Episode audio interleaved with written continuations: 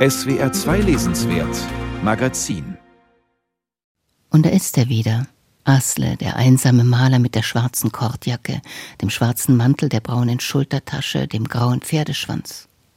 Wortkarg, fast verstummt, schwermütig, ganz in sich gewendet, lebt er in einem Küstendorf bei Bergen zwischen den Fjorden Norwegens. Nur der Bauer Asleik besucht ihn und lädt ihn zu Weihnachten ein.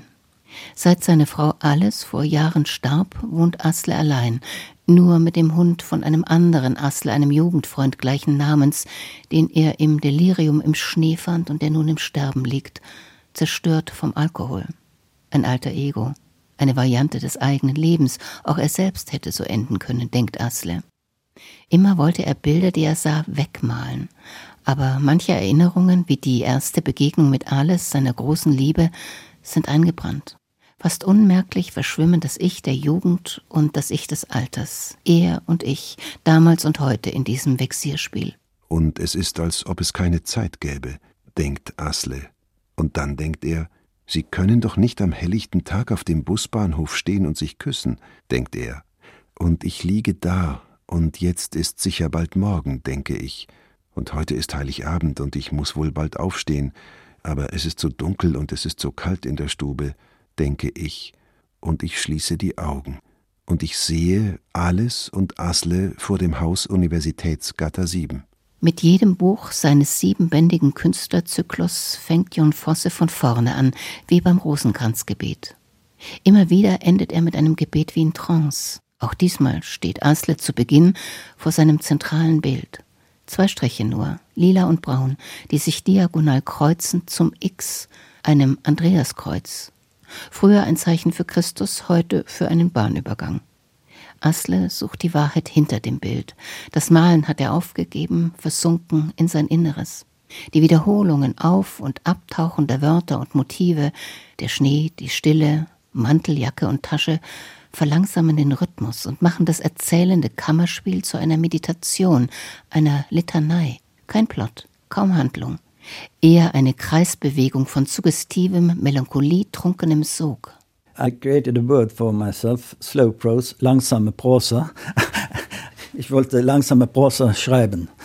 Aber wie und wann und äh, das wusste ich nicht und äh, es war schwierig anzufangen. Und ich liege da auf der Bank und es ist dunkel in der Stube. Aber ich bin sicher, es ist morgen und heute ist Samstag und Heiligabend, denke ich und jetzt muss ich aufstehen. Ein neuer Name? Das sind zwei Tage auf gut 300 Seiten, in Auflehnung gegen die Zeit.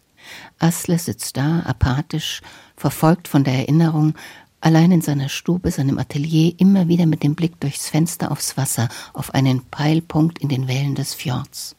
Das ist das Betörende dieses Romans, seine Sprache in der Sprachlosigkeit, das äußere Schweigen und der innere Bewusstseinsstrom aufs Wesentliche reduziert, ohne Punkt, nur Kommas, und diese Melodie der Wiederholung wie die Wellen des Fjords. I grew up in a small community called Strandebarm by the Hardanger Fjord. Ich wuchs in einer kleinen Gemeinde auf, in Strandebarm am Hardangerfjord, mit dem Blick auf den Fjord. Und wenn wir zur Schule mussten, gingen wir am Ufer des Fjords entlang und hörten dem Klang der Wellen zu. Als ich dort aufwuchs, gab es keine Straßenbeleuchtung, nur ab und zu ein Haus mit Licht. Ich spreche von der Winterzeit, wenn es sehr dunkel in Norwegen ist. Diese Atmosphäre, diese Dunkelheit, da und dort ein Haus mit Licht und immer diese Wellenbewegung, das ist schon eine große grundlegende Atmosphäre in meinem Werk.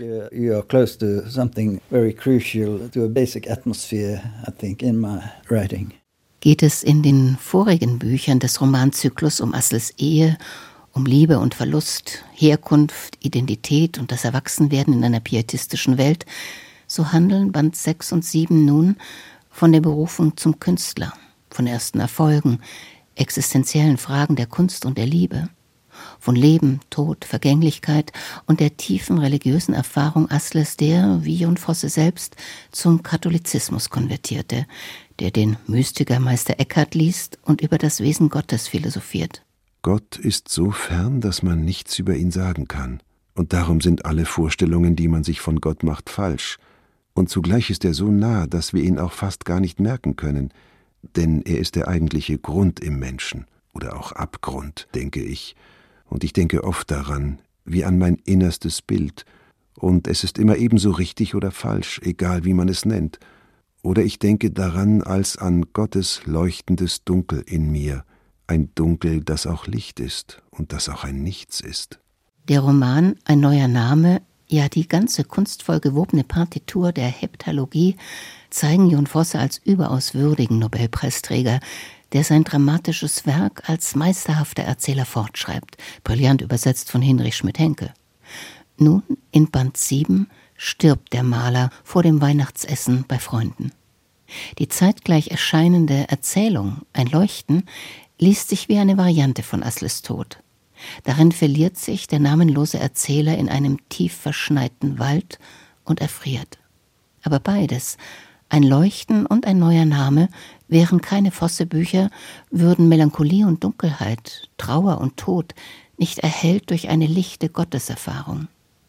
Ich bin ans Licht gekommen, um in dieser dunklen Welt zu leuchten, damit alle, die an mich glauben, nicht im Dunkel bleiben, sagt Jesus im Johannesevangelium.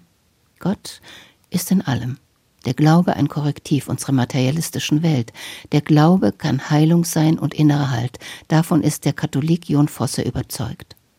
Und so folgt der einsame Maler am Ende der Erzählung dem gesichtslosen Tod ins Licht. Und ja, da steht ja, lieber Himmel, die leuchtende Gestalt vor uns. Ja, die Gestalt, die weiß schimmert in ihrem Leuchten. Und sie sagt, komm mit. Und dann gehen wir ihr nach, langsam, Schritt um Schritt, Atemzug um Atemzug. Und plötzlich gibt es keinen einzigen Atemzug mehr, nur noch die glänzende, schimmernde Gestalt, die in einem atmenden Nichts leuchtet